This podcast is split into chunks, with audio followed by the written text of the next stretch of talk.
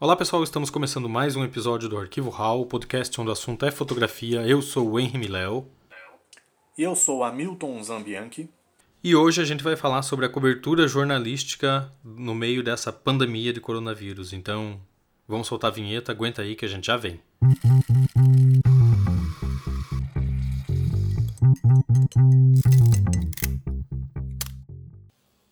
Olha, o dia, é, a, a rotina ali mudou bastante. Mudou em qual sentido? As pautas, a, grande demanda de pautas, ela existe, porém é 99% voltado a essa pandemia aí do coronavírus.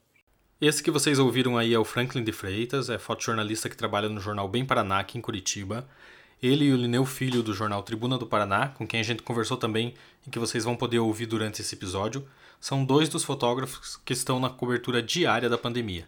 A gente sabe que não é correto generalizar o funcionamento de uma redação, mas para quem nunca trabalhou em jornal, deixa eu explicar mais ou menos como a coisa funciona. É, repórteres e fotógrafos geralmente têm uma pauta que é cumprida no dia, que são aquelas que o assunto aconteceu hoje e precisa ser publicada na próxima edição, seja ela online ou impressa. Mas além disso, também existem as pautas frias, que têm um tempo maior de produção e que não precisam necessariamente serem publicadas a toque de caixa. Geralmente são os assuntos de cadernos e suplementos, como material especial de economia, cultural ou do cotidiano. E, algumas vezes na história da humanidade, tudo isso cai por terra por conta de um assunto muito importante que acaba centralizando todas as editorias em volta do mesmo cenário, que é o caso do coronavírus, que mudou toda a dinâmica do país, política, economia, saúde, cultura, entretenimento, todos os assuntos foram afetados pela pandemia, que agora acaba pautando todas as editorias como o Franklin falou aqui no começo do episódio. No meu caso, eu tenho feito pautas de todas as editorias, mas especificamente sobre coronavírus. E esse é o Lineu Filho, repórter fotográfico da Tribuna do Paraná. Já praticamente 25 dias que eu não faço nenhuma pauta sobre outro assunto. Tudo é relacionado ao coronavírus. Como a maioria das empresas e comércios, os jornais também estão trabalhando naquele esquema de home office, mas a gente bem sabe que para um fotógrafo isso é quase que impossível. A notícia acontece na rua e é na rua que esses profissionais precisam estar. É, a gente sempre fala por aqui que é importante se planejar no fotojornalismo, entender a pauta, estar informado e traçar uma espécie de plano de ação para o cumprimento do trabalho. Meu dia tem começado cedo, eu começo me informando, é, observando aí como que está o movimento na cidade. Às vezes eu abro alguma câmera da cidade para ver como que está a movimentação. Como vocês puderam perceber, no caso de uma cobertura como essa, que agrega todas as editorias em uma só, o planejamento do dia é crucial para traçar um plano de ação e otimizar o dia, até mesmo para minimizar a possibilidade de contágio. Mas ainda assim, algumas pautas são mais arriscadas que outras. Isso porque existem locais que demandam um cuidado maior por parte dos fotógrafos. Semana passada, é, a gente fez uma reportagem do número de, de funcionários, principalmente que, que, estão trabalhando na linha de frente de saúde, estão sendo infectados. Então, a minha pauta do dia era essa, e era no Hospital Pequeno Príncipe, que, é, segundo as informações do próprio hospital, 20 funcionários tinham sido, afastados ou com suspeita ou com confirmação de coronavírus. Uh, então, quando eu peguei essa pauta, eu falei, nossa, eu vou, eu vou onde está o vírus. Então, o que, que eu vou fazer? Vou tomar meus cuidados básicos eu, da minha rotina e tem, lá eu tenho que redobrar atenção. Não posso tocar em nada, conversar o menos, menos possível com as pessoas que estão lá e exercer meu trabalho de forma rápida, direta e objetiva. Então essa foi a pauta, digamos, mais perigosa até agora. Entrei na UTI, inclusive, uh, eu fui ali no reduto do vírus. Então me senti com medo, cara. Eu declaro que eu senti com medo.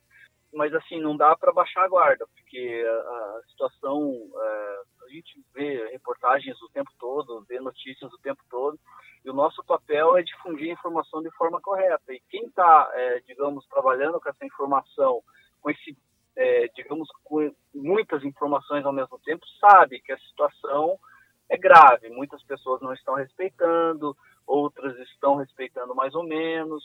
É, tem aquela pessoa que aplaude uh, o, funcionário da saúde na sacada, mas no outro dia é, vai para a rua. Então, é uma série de coisas assim que estão acontecendo no momento que dá, é, trazem medo, sim, para quem está trabalhando. Mas, cara, a gente não pode parar, porque hoje o nosso papel é de extrema importância para a sociedade, que é poder, é, além de combater fake news, mostrar para a população o que está acontecendo, principalmente localmente, né, cara, que é Curitiba, Paraná, que é onde a gente mora. E é para ficar receoso mesmo. A pandemia já deixou um rastro de mortes, além de criar um caos na estrutura da saúde pública de todos os países onde o aumento foi vertiginoso. É, inclusive para exemplificar, faz alguns dias eu liguei para um fotógrafo amigo meu que vive em Guayaquil, no Equador. E Guayaquil é a cidade mais populosa do país e a mais atingida pela pandemia. E ele me contou que o número de contaminados cresceu de forma descontrolada e o sistema de saúde entrou em colapso. É, o cenário é de corpos nas ruas e nas casas, que aguardam até uma semana para serem recolhidos, porque o sistema funerário do país também já não dá mais conta da demanda, e existem casos dos próprios familiares estarem queimando os corpos de seus mortos nos quintais de suas casas, porque não há previsão de retirada pelas autoridades do município. O descontrole chegou a tal ponto que esse meu amigo já não vai mais sair para fotografar, mesmo com o contato de várias agências internacionais que pedem para ele fazer material, porque ele não tem mais como garantir a própria segurança já não há mais álcool, máscara ou roupas de proteção por lá. E por aqui, quem está na linha de frente do trabalho jornalístico também precisa ficar sempre atento a esses cuidados. Em relação aos cuidados, digamos, eu redobrei, tripliquei, cara, número de casos aumentar muito, eu vou ter que analisar cada local que eu vou, que eu vá para poder fazer isso de uma melhor maneira possível, de uma maneira que eu, que eu, que eu me sinta seguro. Então é isso, é muita leitura, ver o que os outros jornalistas fizeram, por onde, no caso, Itália, a Espanha, a própria China. Então é, é estudar esses lugares por onde a pandemia, é, digamos, estabilizou, é, morreram milhares de pessoas e disso vem as lições, né? Como que os profissionais de saúde portaram, o que, que eles usaram, o que, que eles fizeram, qual, qual, quais foram as receitas que eles usaram e, deram certo. Então, a gente tem que é, é acreditar nisso. O, o, que eles fizeram deu certo, a gente tem que tentar aplicar aqui. Por mais que sejam realidades diferentes, o problema é o mesmo. E proteção é algo essencial nesse tipo de cobertura, mas também é preciso ter cuidado com uma série de equipamentos e também com a descontaminação quando o trabalho termina. É preciso que todo o material e as roupas passem por um sistema de limpeza a gente mudou alguns procedimentos na casa, por exemplo, eu instalei uma pia, eu moro em casa, então tem uma vantagem com isso, né?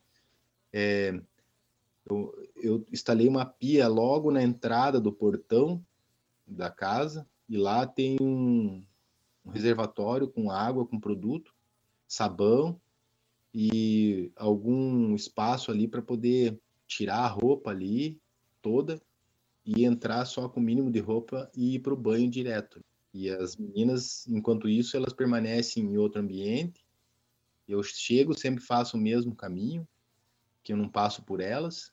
Depois que eu tomo banho, daí sim, daí eu vou dar oi lá e dizer que cheguei. O ideal é que vocês fiquem em casa. Mas a gente sabe que em algum momento vocês vão precisar sair para ir ao mercado, mercearia, farmácia, etc. Então vamos explicar aqui como é o processo básico de descontaminação. O Milão entrou em contato com alguns amigos que trabalham na Cruz Vermelha Internacional e eles mandaram aqui pra gente um protocolo de descontaminação que é usado em casos de epidemia. É, a primeira coisa é você delimitar uma parte do ambiente de entrada da sua casa para ser usado como zona de descontaminação. Se você mora em uma casa, o ideal é que seu local seja do lado de fora, na garagem, no quintal, enfim. E se você mora em apartamento, o correto é que seja no hall de entrada. Tendo estabelecido esse local, o processo é o seguinte: Primeiro, tire tudo dos bolsos: celular, carteira, dinheiro etc. Você precisa tratar cada objeto como se ele estivesse contaminado pelo Covid-19. Deixe tudo que você tirou do bolso de lado, em uma caixa ou no chão. Segundo, as sacolas e tudo mais que trouxe da rua ficam no chão também. Retire todos os produtos de dentro delas e borrife álcool 70% em todos os produtos que forem cobertos por algum tipo de embalagem, macarrão, arroz, feijão, etc. Deixe tudo isso descansando por pelo menos uma hora. Se possível, depois transfira os produtos dessas embalagens para outras, como vidros e potes limpos, e descarte as embalagens originais. Terceiro, Retire toda a roupa e coloque em um saco plástico. Elas devem ser lavadas o quanto antes. A máscara, se for reutilizável, deve ser lavada também o quanto antes. Os sapatos devem ser desinfectados, borrifando álcool 70% em toda a superfície e no solado.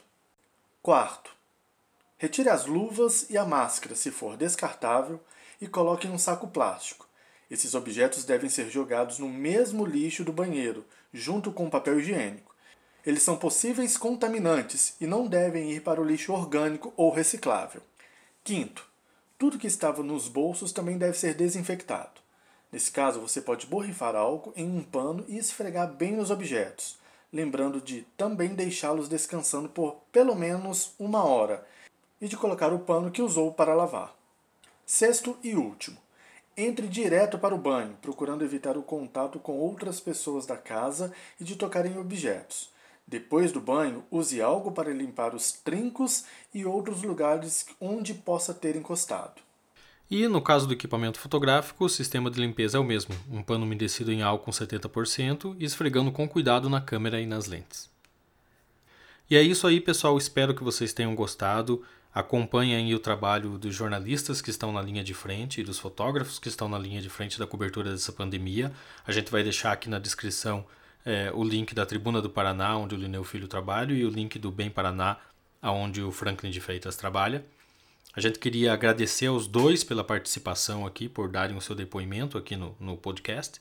E queria também agradecer ao Diogo Alcântara, que é do setor de comunicação da, do Comitê Internacional da Cruz Vermelha, que nos mandou é, o protocolo de desinfecção da Everyday Brasil, e a Sandra Lefkovic, que é a chefe de comunicação da Cruz Vermelha Internacional aqui no Brasil, que nos mandou o protocolo de desinfecção da Unesco. Eu, nós vamos deixar também o link para esses dois protocolos aqui na descrição do episódio. Vocês podem conferir por lá.